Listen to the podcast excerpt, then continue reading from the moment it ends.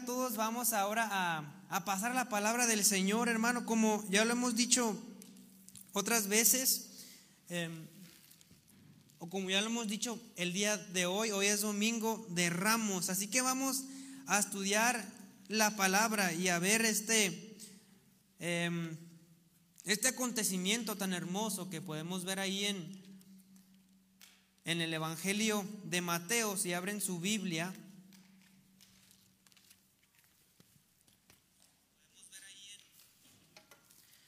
Mateo, vamos al capítulo 21.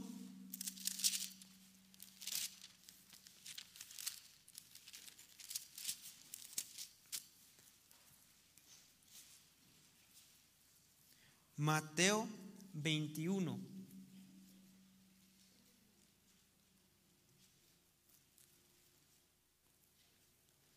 Del 4 al 11. Mateo 21, 4 al 11.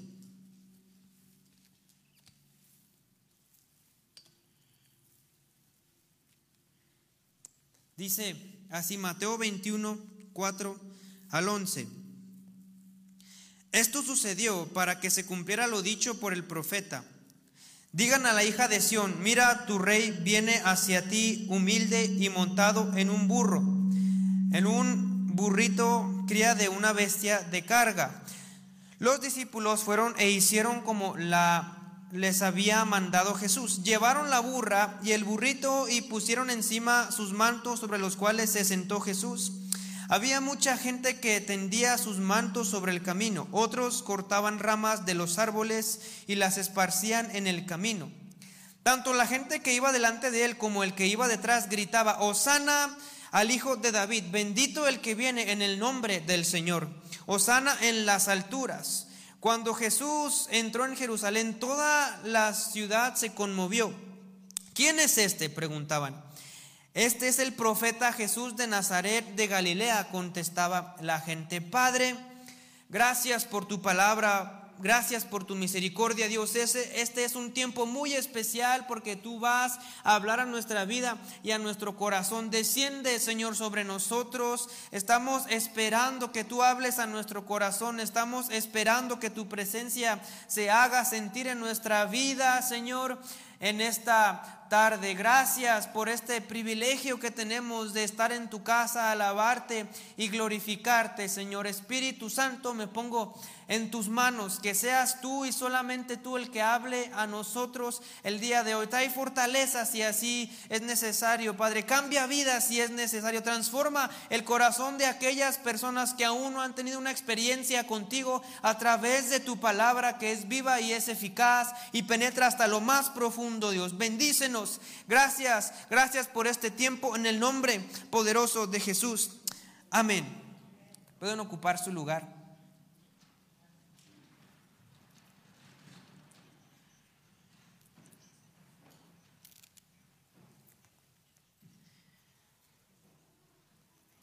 Así que este, el Evangelio de Mateo y todos los, evangelios eh, que se le conocen como evangelios sinópticos, y es porque eh, todos relatan lo mismo, eh, el ministerio de Jesús, desde puntos de vista diferentes, desde ángulos diferentes. Unos se enfocan en una cosa acerca de Jesús o en un área de su ministerio, mientras otra, otros hacen énfasis en otras partes de su ministerio, pero lo que hace especial a, los evangelios es que eh, cada uno contó su punto de vista acerca del ministerio de Jesús y todos podemos encontrar historias iguales, con, obviamente eh, con un toque de cada autor que le, que le da, que les dio al momento de, de escribir cada evangelio.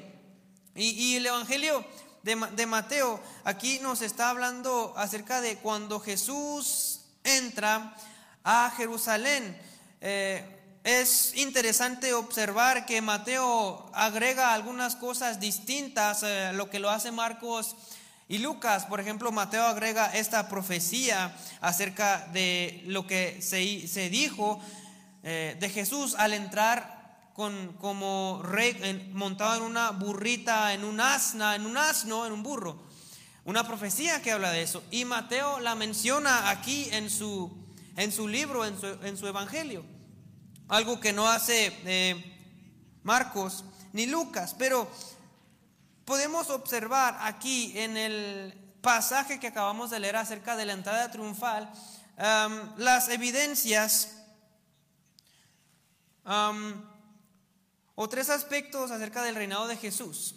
Tres aspectos acerca del reinado de Jesús que me gustaría tratar rápidamente eh, en el pasaje que estamos leyendo. Y es por eso que he titulado a mi sermón El Rey Trascendente, el Rey Trascendente. Y, la verdad es que cuando hablamos de la entrada triunfal tenemos que comprender que Jesús no es un rey común y corriente como estamos acostumbrados a ver en la televisión o en la política como lo es en Inglaterra o en otras partes de Europa. Jesús no es un rey común y corriente. Jesús es un rey que sobrepasa todas las cosas que entendemos. Es un rey que gobierna por los siglos de los siglos. Es un rey que se sienta en su trono y que desde allí em, gobierna toda la creación por los siglos de los siglos. Así que eh, veamos tres aspectos acerca del reinado de Jesús. Eh, número uno, la entrada triunfal deja en evidencia la esencia de su reinado.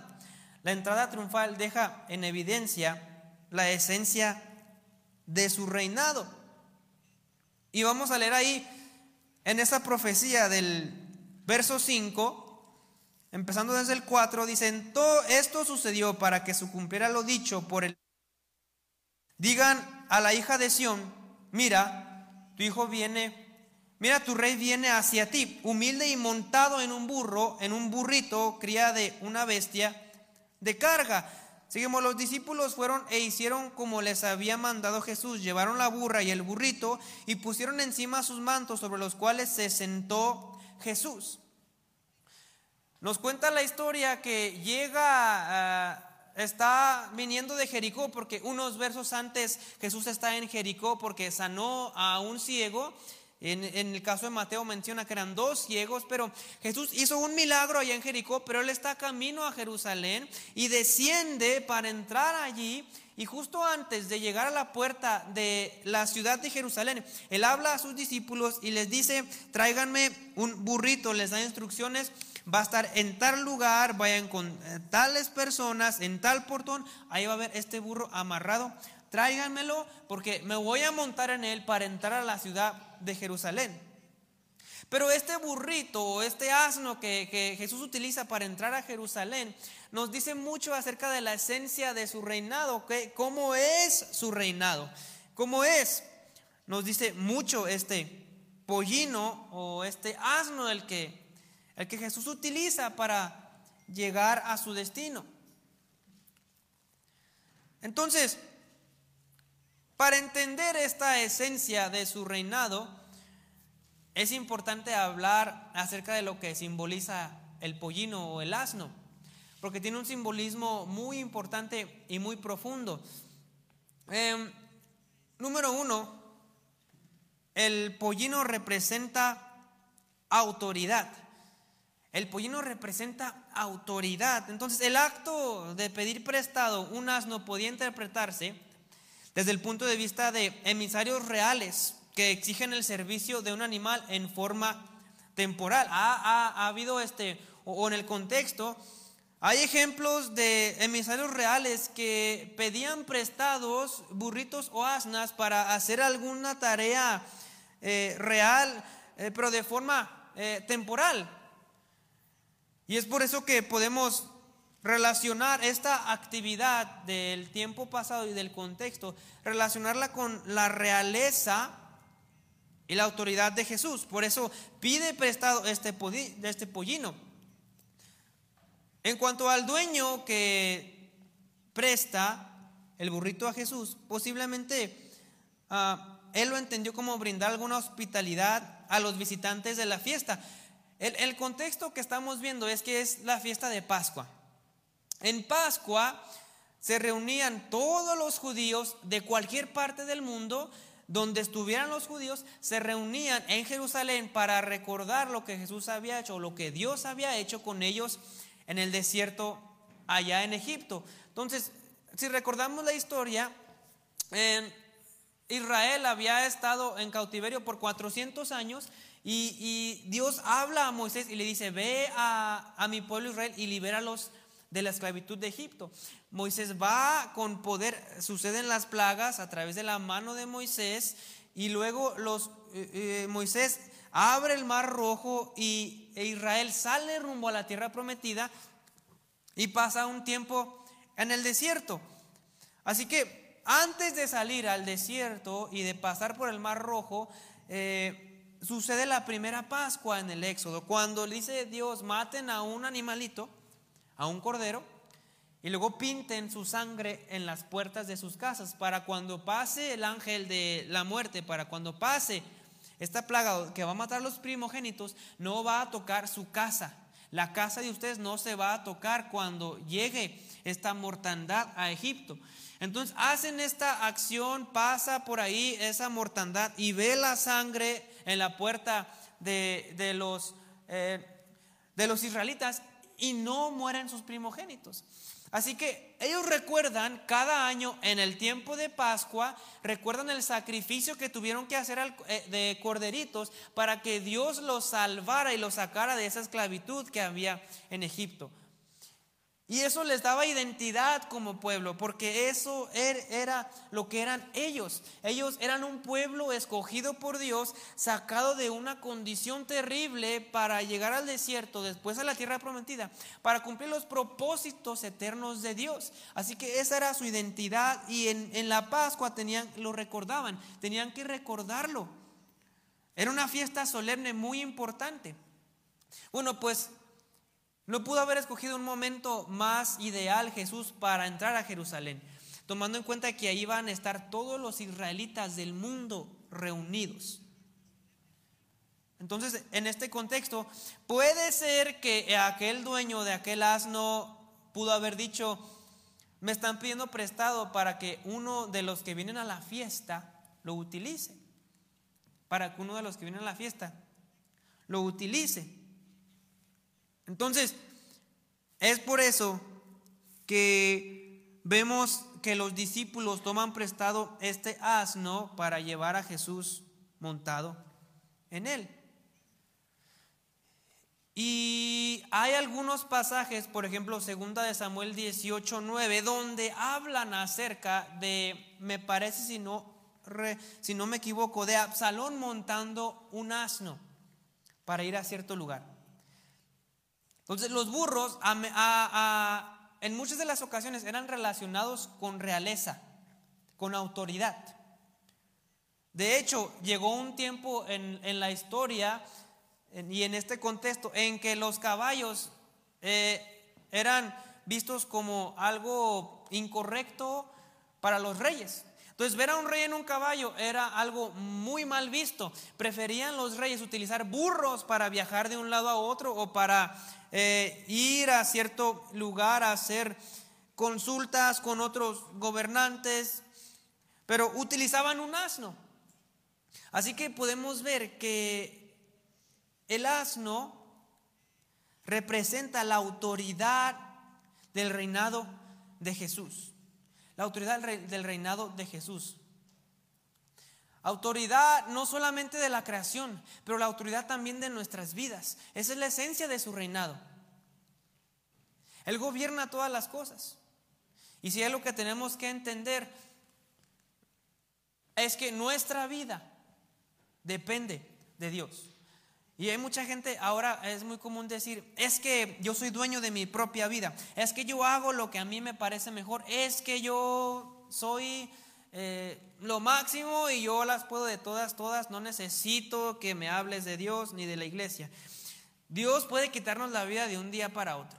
Eh, ha habido muchas noticias de gente que de un día para otro perdió la vida en un accidente, de un día para otro perdió la vida porque le dio un infarto, estaba sano, pero de repente le dio un infarto y cayó muerto.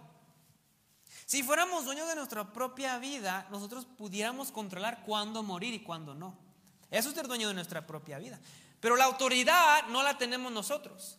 El, el, gobierno no lo tenemos nosotros. Lo que sucede a nuestro alrededor, la creación, el cielo, las estrellas, inclusive nuestra propia vida, Dios tiene el control de todas esas cosas. Él tiene toda autoridad en el cielo y en la tierra. Y cuando entendemos acerca de la entrada triunfal, tenemos que saber que esto representa la autoridad de Dios sobre el mundo y sobre nuestra vida. Dios gobierna tu vida. Otra cosa es que no te dejes gobernar. Porque el hecho de que no te dejes gobernar no quiere decir que Dios no la gobierne. No podemos hacer nada. No podemos hacer nada para ser eh, autores o para crear nuestros propios planes o gobernar nuestra propia vida. Dice la escritura, ¿por qué? Porque no nos, no nos hicimos nosotros a nosotros mismos. ¿Quién nos hizo? Nos hizo Dios y no nosotros a nosotros mismos. Es un reinado de autoridad. Cuando venga otra vez por su iglesia, ¿qué dice la escritura? Y descenderá del cielo con voz de mando, con trompeta de Dios. Es decir, vendrá del cielo con autoridad a gobernar por los siglos de los siglos. Así que eso representa el, asno. Pero también, además de eso, también representa humildad. También representa humildad. Los caballos se utilizaban en guerras. Los caballos se utilizaban eh, para ir y conquistar terreno, para ir y conquistar pueblos. Así que eran vistos como armas, eran vistos como violencia. Los caballos eran robustos, grandes, fuertes y siempre se relacionaba con algún tipo de guerra. Pero los burritos, los asnos, los que conocemos o hemos visto alguna vez un burro, son chaparritos. Y a simple vista dicen, no, pues los ves y dicen, mira, pues qué animalito tan menso, ¿verdad? A lo mejor por eso, a lo mejor por eso a veces el burro lo relacionamos con estar tonto. ¿no? Y a veces decimos, ah, es que estás bien burro, oh, es que estoy bien burro. Porque cuando vemos los burros, sí transmiten eso. En los zoológicos o en las granjas, cuando hemos visto alguna vez ese animal, transmiten eso como algo muy pasivo, muy tranquilo, muy relajado, ¿verdad? Nomás están así viendo para todos lados, chiquitos, peludos, chaparritos, ¿verdad? Bonitos, y te transmiten, ¿qué transmiten? Tranquilidad, paz, pasividad. Así que los burros, cuando alguien montaba un burro, era relacionado con la paz, con la humildad, con la sencillez. Era también el vehículo de la gente más pobre los burros. Aunque en alguna ocasión lo utilizaban los reyes, también, también se le miraba ser utilizado por la gente pobre.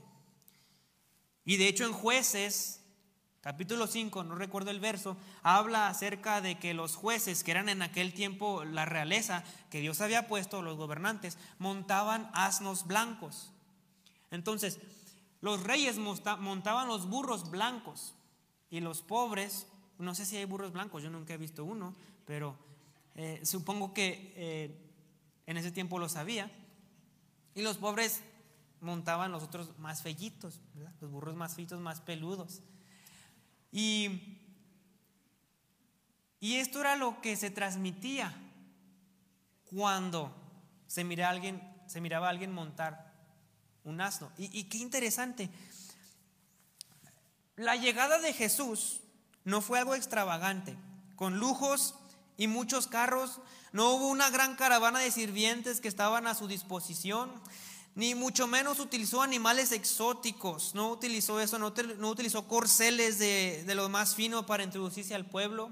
Simplemente utilizó un pollino, la cría de una burra para hacerse para hacer evidente su llegada. Irónicamente, fíjese esto, irónicamente el rey Jesús, el, rey de toda la creación, el creador del universo, se hizo presente sin riquezas extravagantes que caracterizan a un rey. Vea la humildad de Jesús. Para, en, en, la Pascua ellos esperaban a alguien que nos libertaría de la opresión de Roma. Recordemos, Roma en ese tiempo era la máxima potencia mundial. Roma tenía ejércitos, millares y millares de ejércitos. Y, Jerusalén estaba bajo el dominio romano. Así que ellos estaban acostumbrados a ver cómo Dios los rescataba, por ejemplo en el libro de los jueces, cómo Dios los rescataba de sus opresores. Así que cuando ellos pensaban en Mesías, lo primero que se venía a su mente es un hombre guerrillero, alto, fuertote, grandote, robusto, con un caballo inmenso. Eso es lo que esperamos que entre a Jerusalén. Ese es nuestro Mesías, un hombre grande, fuerte de guerra, que sabe utilizar espadas, que sabe cómo pelear, que está preparado militarmente. Eso esperamos. Y de repente se encuentran con la sorpresa de que a Jerusalén va entrando un hombre en túnicas, en un burro, en un burro. Muchos lógicamente no lo entendían.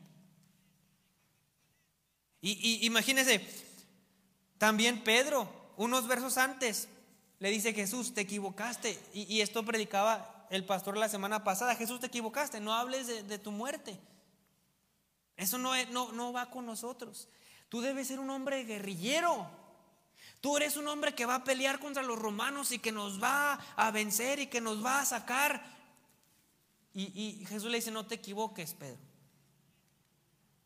Eres usado por Satanás para impedir el plan de Dios en la vida de toda la humanidad. Así que esta era la mentalidad de los de Israel.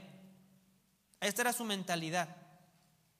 Alguien guerrillero, pero Jesús llega sin, sin, sin una gran, un gran séquito de personas, sin riquezas extravagantes. Él llega en un pollino humilde a salvar a la humanidad y a entrar a Jerusalén. Y es porque eh, la grandeza de Jesús no es algo terrenal.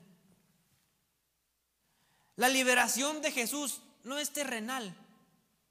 La grandeza y las riquezas de Jesús no son terrenales.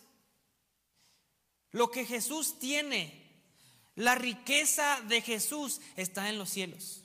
La grandeza de Jesús radica en las estrellas, allá en el cielo. Allí es donde Jesús es grande, es rico, es glorioso, no aquí en la tierra. ¿Por qué? Porque esta tierra es perecedera y se va a terminar algún día. Por eso es que la Biblia está repleta de versículos que castigan, a la gente rica y que dicen esa gente que es rica va a caer con todas sus riquezas. ¿Por qué? Porque dice Jesús, aquellos que han entendido la misión que he venido a hacer, saben que no son de este mundo, saben que no he venido a liberarlos de algo físico, sino mucho más que eso, he venido a sanar y liberarlos de la esclavitud de sus corazones. Y es por eso que vengo en esta condición humilde, sencilla, sin mucha extravagancia, porque Jesús no necesita, no necesita cosas extravagantes para demostrar que Él es el rey y que ha venido a salvar a cada uno de nosotros. No necesita extravagancias. Viene con humildad, no con grandes, no con un gran séquito de personas.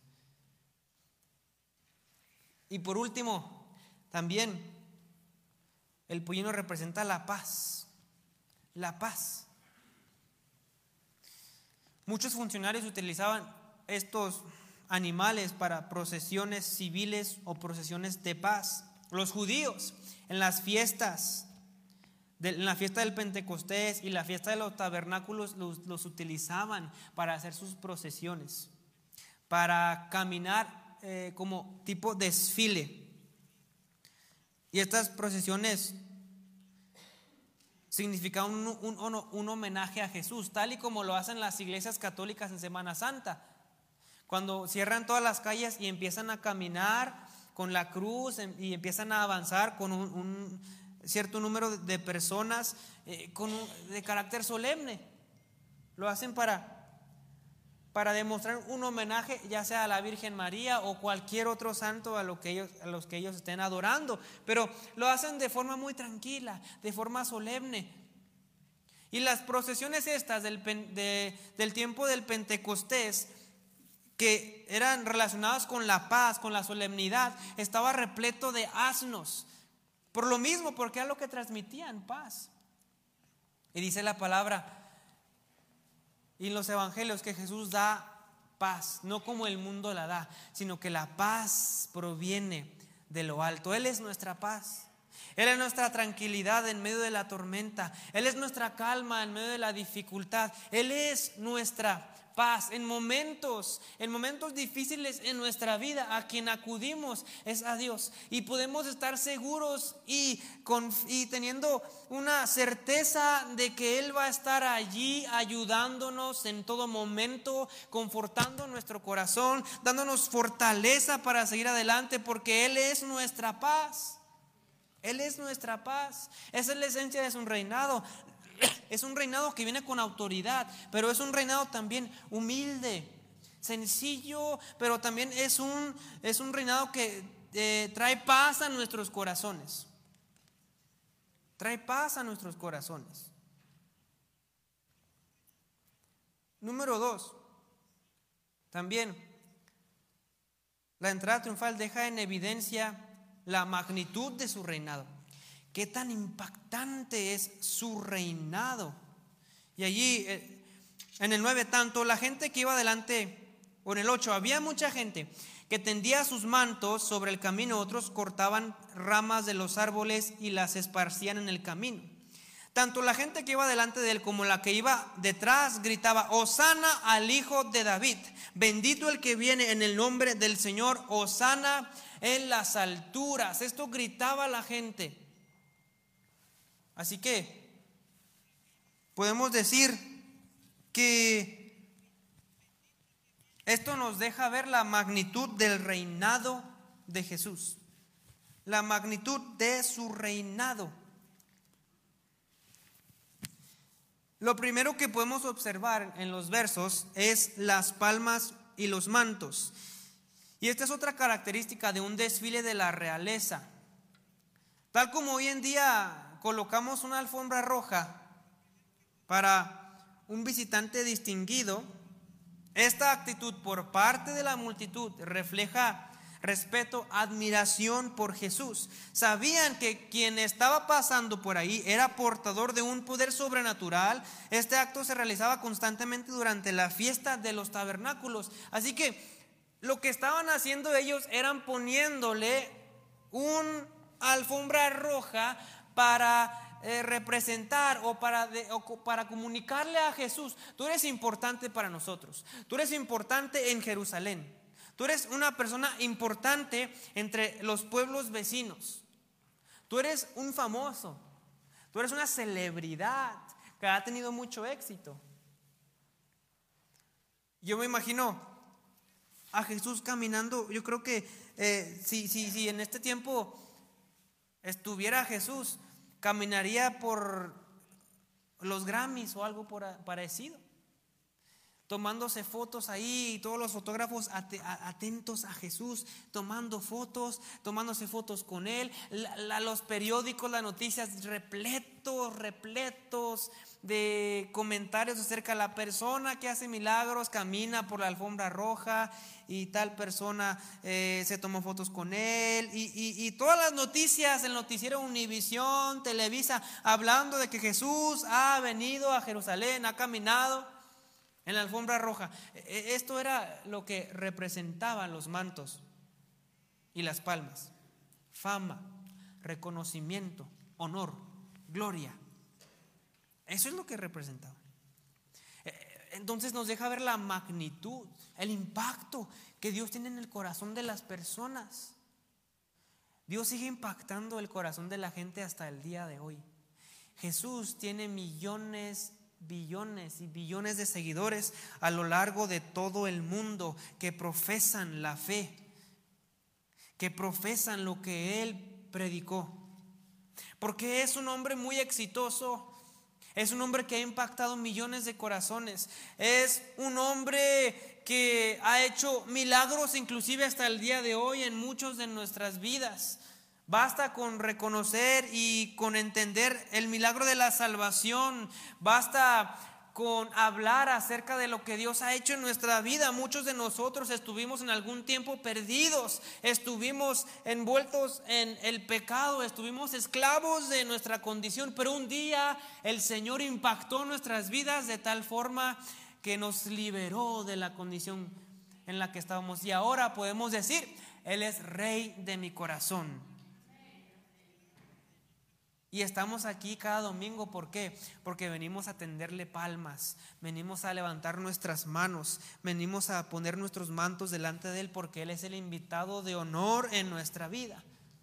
Y le ponemos una alfombra roja para que camine porque sabemos y reconocemos que Él ha tenido un grande impacto en nuestra familia y en nuestra vida, en todas las áreas de nuestra vida. Así que eso nos deja ver la magnitud de su reinado. Por eso ponían palmas, mantos delante de él mientras él caminaba en, en, ese asno. Y luego tenemos el grito de la gente, lo que grita la gente, Osana. El hijo de David, bendito el que viene en el nombre del Señor, Osana en las alturas. No es la este, este versículo es un salmo. Salmo 118, 26 y 27. Dice precisamente esto, bendito el que viene en el nombre del Señor. Estos salmos eran muy conocidos, muy conocidos, y se llamaban Gillel, salmos de Gillel. Eran conocidos porque los recitaban cada año en la Pascua para recibir a los peregrinos que entraban de otros lugares. Lo recitaban. Siempre cada año lo recitaban. ¿Y por qué lo recitaban? Porque era lo que ellos esperaban a futuro. La Pascua la Pascua era para recordar lo que Dios había hecho con ellos en Egipto, pero también para recordar lo que Dios iba a hacer con ellos más adelante a través del Mesías. Entonces ellos recitan una y otra vez esto, bendito el que viene en el nombre del Señor. Osana, Osana, bendito el que viene. Y, era cada año, Osana, bendito el que viene. Osana, bendito el que viene. Así que esta gente gritaba, gritaba, porque sabían este que viene aquí, este que viene aquí es un hombre poderoso que hace milagros, que transforma. Entonces por años hemos gritado, por años hemos esperado a alguien que nos venga a liberar de, de la opresión y ahora nuestros ojos lo ven y por eso recordamos, recordamos este salmo, bendito el que viene en el nombre del Señor, es este hombre. Este, este... Eh, hombre milagroso, este Hijo de Dios, este Rey que viene a rescatarnos de la opresión. Es lo que gritaban.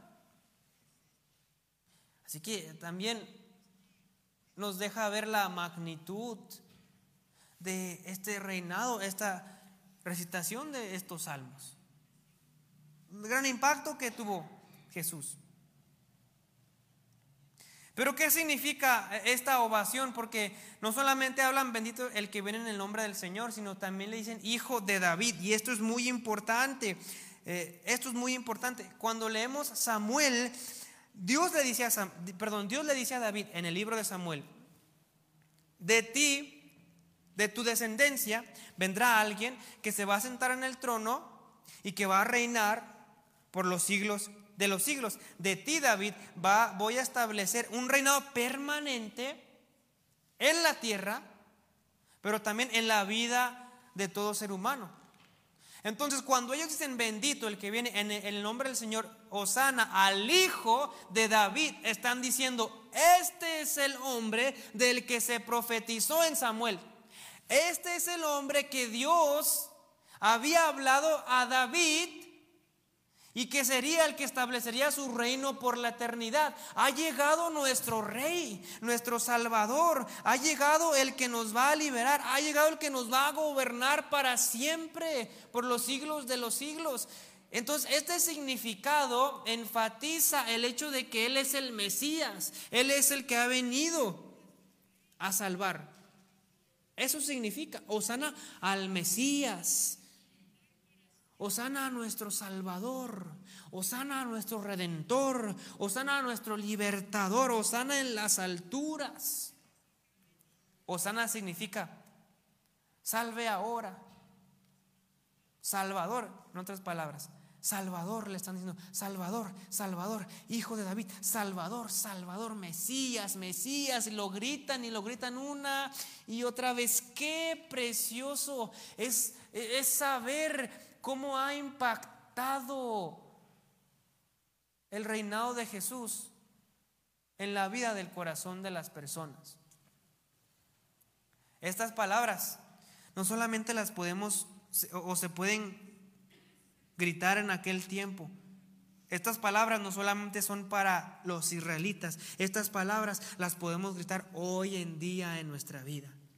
Osana, Osana, Jesús, Hijo de David, el que me rescató cuando más lo necesité, el que me salvó cuando estaba envuelto en el vicio y en las drogas, el que me salvó cuando estaba perdido en, en mi peor momento de mi vida.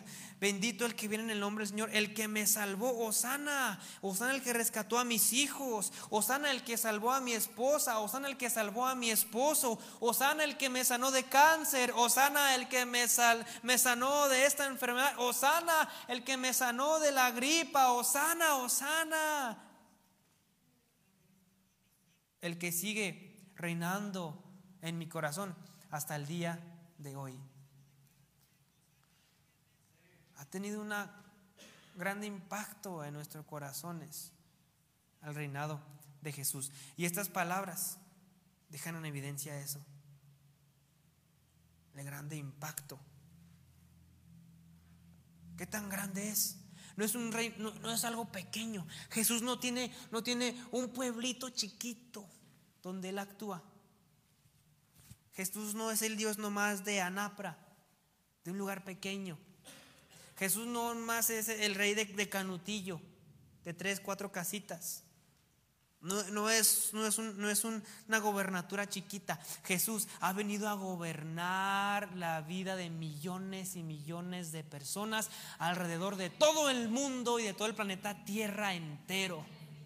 ¿Cuál, cuál rey? ¿Qué rey tiene tanta gente a su disposición. ¿Qué rey podemos decir que tiene una ciudad tan grande? ¿Qué rey podemos decir que tiene un reinado tan extenso? No hay, no existe, ni siquiera los hombres más poderosos de esta tierra se pueden jactar de tener tanta gente a sus pies, porque ninguno, ninguno de los que ha existido y existirán impactará el corazón de una forma tan poderosa como lo hizo Jesús cuando caminó entre nosotros. Nadie, nadie alcanzará esa magnitud de gloria en sus vidas, ni con todo el dinero del mundo, ni con toda la riqueza del mundo.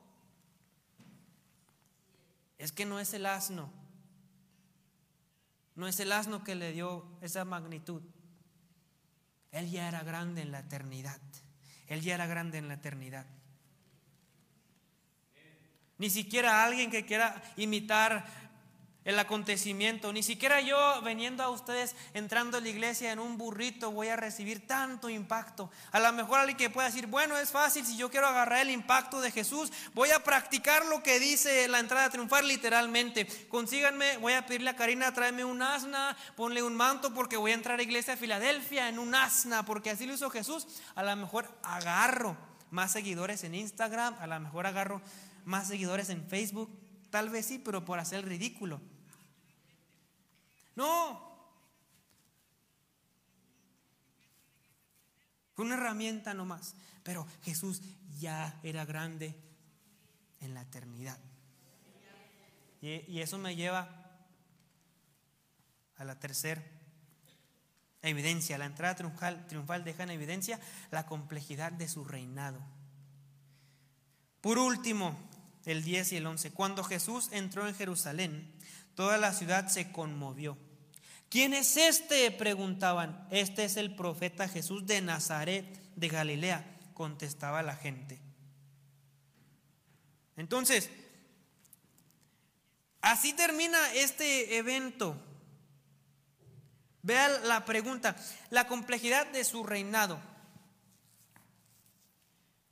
La pregunta en el verso en el verso 10 de la gente es, ¿quién es este? ¿Quién es este? Llegó la gente parados alrededor de Jesús viendo a un señor montado en un burro y la gente se miró y dijo, pues, pues la gente, por tanto escándalo por un señor montado en un burro. Por tanto, y las palmas, ¿por qué? Se miraban unos a otros. ¿Viste estos locos qué? Tanto escándalo por un señor greñudo despeinado montado en un asno. Va. Y preguntan, ¿y este quién es? Pues ¿y este quién se cree?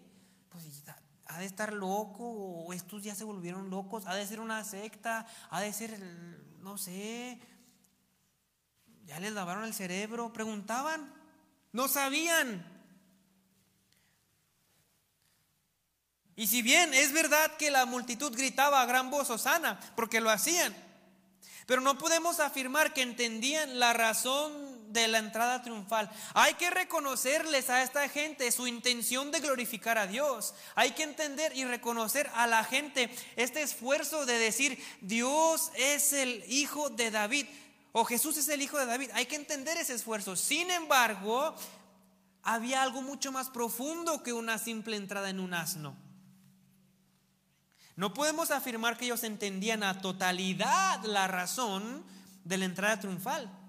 Ni siquiera entendían las palabras que salían de sus mismas bocas. No lo entendían. Inclusive mucha de esa gente que gritaba, no conocía, ni siquiera habían escuchado hablar de Jesús. Y, más bien, eh, la mayor parte de esa multitud parece que los gritos solamente eran producto de una emoción que sentían al ver a aquel que había hecho milagros en su vida. Así que los que gritaban Osana, muchos de esos gritaban Osana, ¿por qué? Porque decían gracias por, hacer, por haber hecho un milagro en mi vida. Gracias por hacer, haber hecho un milagro en mi vida. Muchos de los que rodeaban a Jesús fueron beneficiados por él. Ni siquiera sus discípulos entendían, entendían esa entrada. ¿A qué había venido Jesús? Y es por, es por eso que es, que es un reino tan complicado, tan complicado. ¿Quién es este? Y, observen la, la, pregunta, ¿cómo sabemos que no sabían lo que estaban hablando? Por la respuesta que da la gente. Este es el profeta Jesús. ¿Cómo lo identifica la gente? Como un profeta. Pero Jesús era un simple profeta. Jesús era un simple profeta.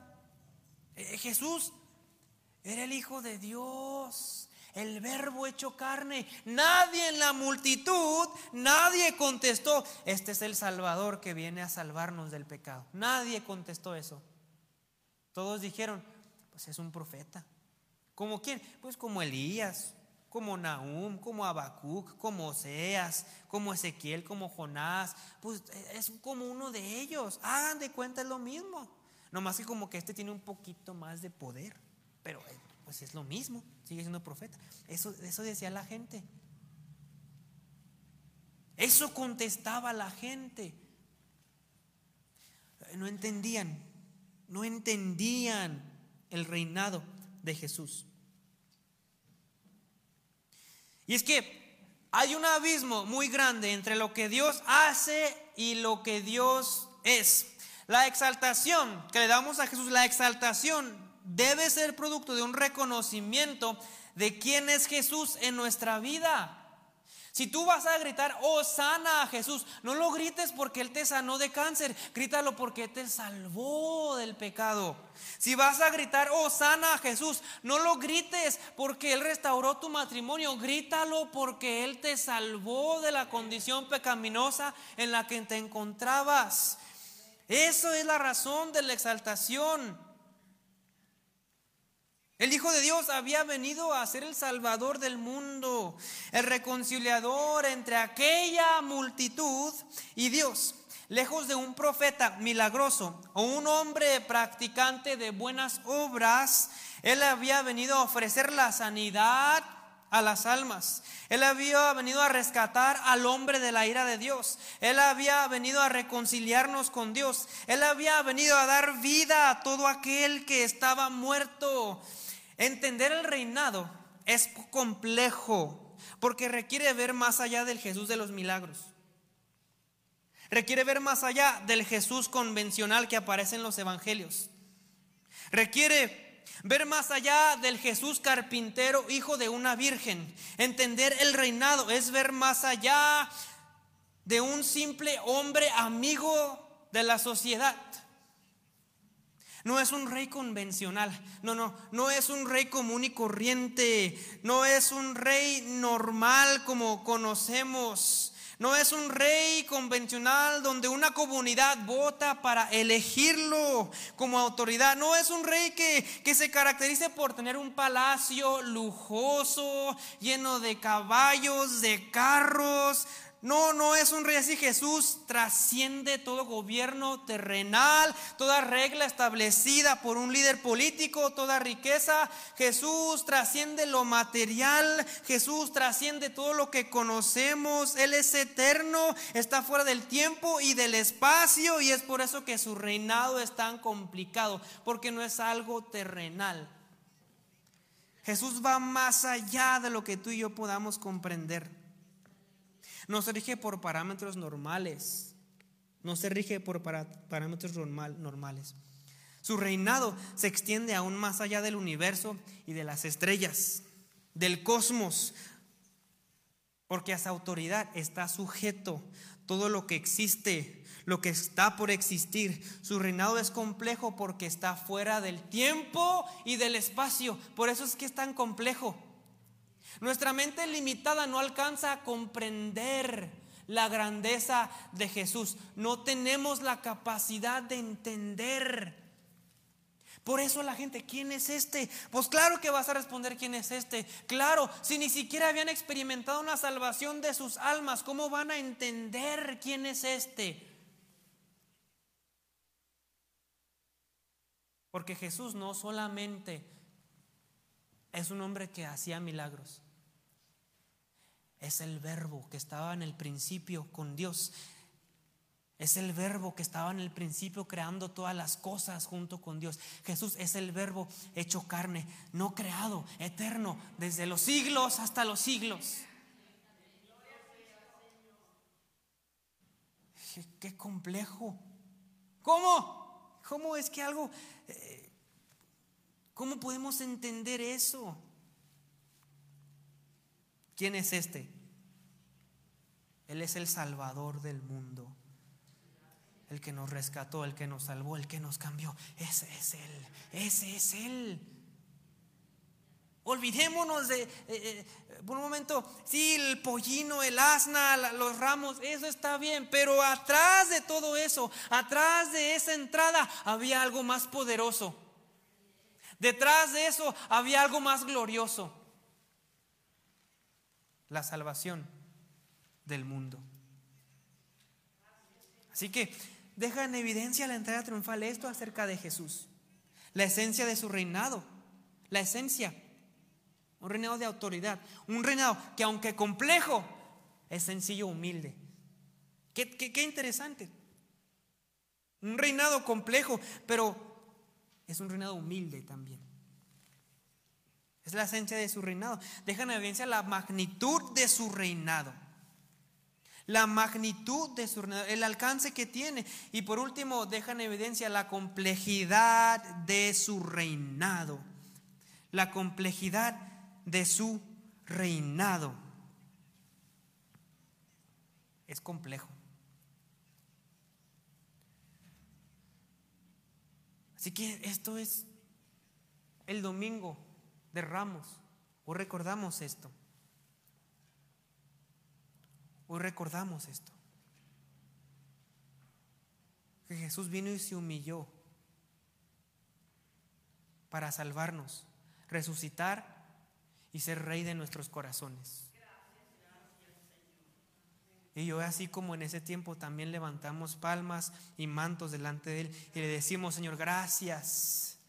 Gracias porque entraste en un asna en Jerusalén. Gracias Señor porque moriste en una cruz por nosotros. Gracias, tendemos palmas y mantos delante de tu presencia porque tú has hecho cosas maravillosas entre tu pueblo. Porque tú has hecho cosas asombrosas entre tu pueblo. Porque tú has rescatado a tu pueblo y has suplido su necesidad. Damos gloria a Dios por eso. Así que, ¿por qué no oramos? Nos ponemos y en pie y vamos a, darle gracias al Señor en este momento.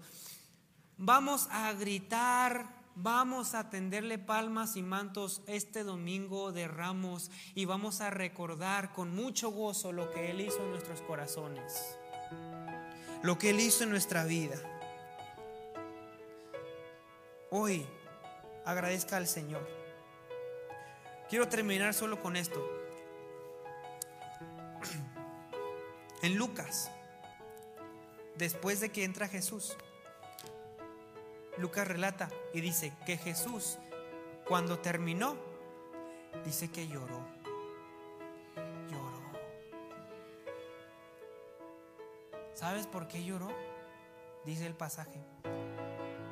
Como quisiera Jerusalén que entendieras ¿quién te puede dar paz? ¿Cómo quisiera, Jerusalén, que entendieras un poquito de lo que he venido a hacer? Te agradezco tus ovaciones, te agradezco tus palmas, te agradezco tus mantos, pero si tan solo fueran producto de un reconocimiento de que he venido a salvarte. Dice lloró, lloró. ¿Cómo quisiera que lo entendieras? Y hoy es la misma respuesta que recibimos de Dios. Yo me pongo en el lugar de Dios y yo les digo, ¿cómo quisiera que ustedes, si alguno no lo ha entendido, cómo quisiera que entendieran por qué están aquí? Hay gente que no sabe por qué está aquí, que viene solo por venir, por platicar, no. ¿Cómo quisiera que entendieran lo que Jesús ha hecho en nuestra vida. Cómo quisiera que entendieran que Él ha rescatado tu alma del pecado. Esa es la esencia. No venimos a esta casa. No venimos a esta casa porque consideramos a Jesús como un amuleto de la suerte con el cual podemos mover para que Él obre. No venimos para recibir un beneficio físico monetario de parte de, Dios. Independientemente de eso, hemos venido para agradecerle que Él nos ha salvado. Así que, ¿por qué no oramos? Y también si tú estás ahí en casa viéndonos en esta tarde, la misma respuesta es para ti si no has conocido a, a Jesús. ¿Cómo quisiera que entendieras lo que Jesús ha venido a hacer en tu vida, rescatarte, salvarte. Hoy domingo de Ramos, recuerda, Jesús es rey. Se sienta en el trono por los siglos de los siglos a gobernar esta creación, pero también a gobernar tu vida y rescatarte. ¿Por qué no lo haces rey de tu corazón también el día de hoy? ¿Por qué no te acercas y, le dices, Señor, quiero que habites en mi vida y quiero que gobiernes mi corazón? Así que ¿Por qué no oras con nosotros ahí en casa? Oramos todos juntos y dile gracias.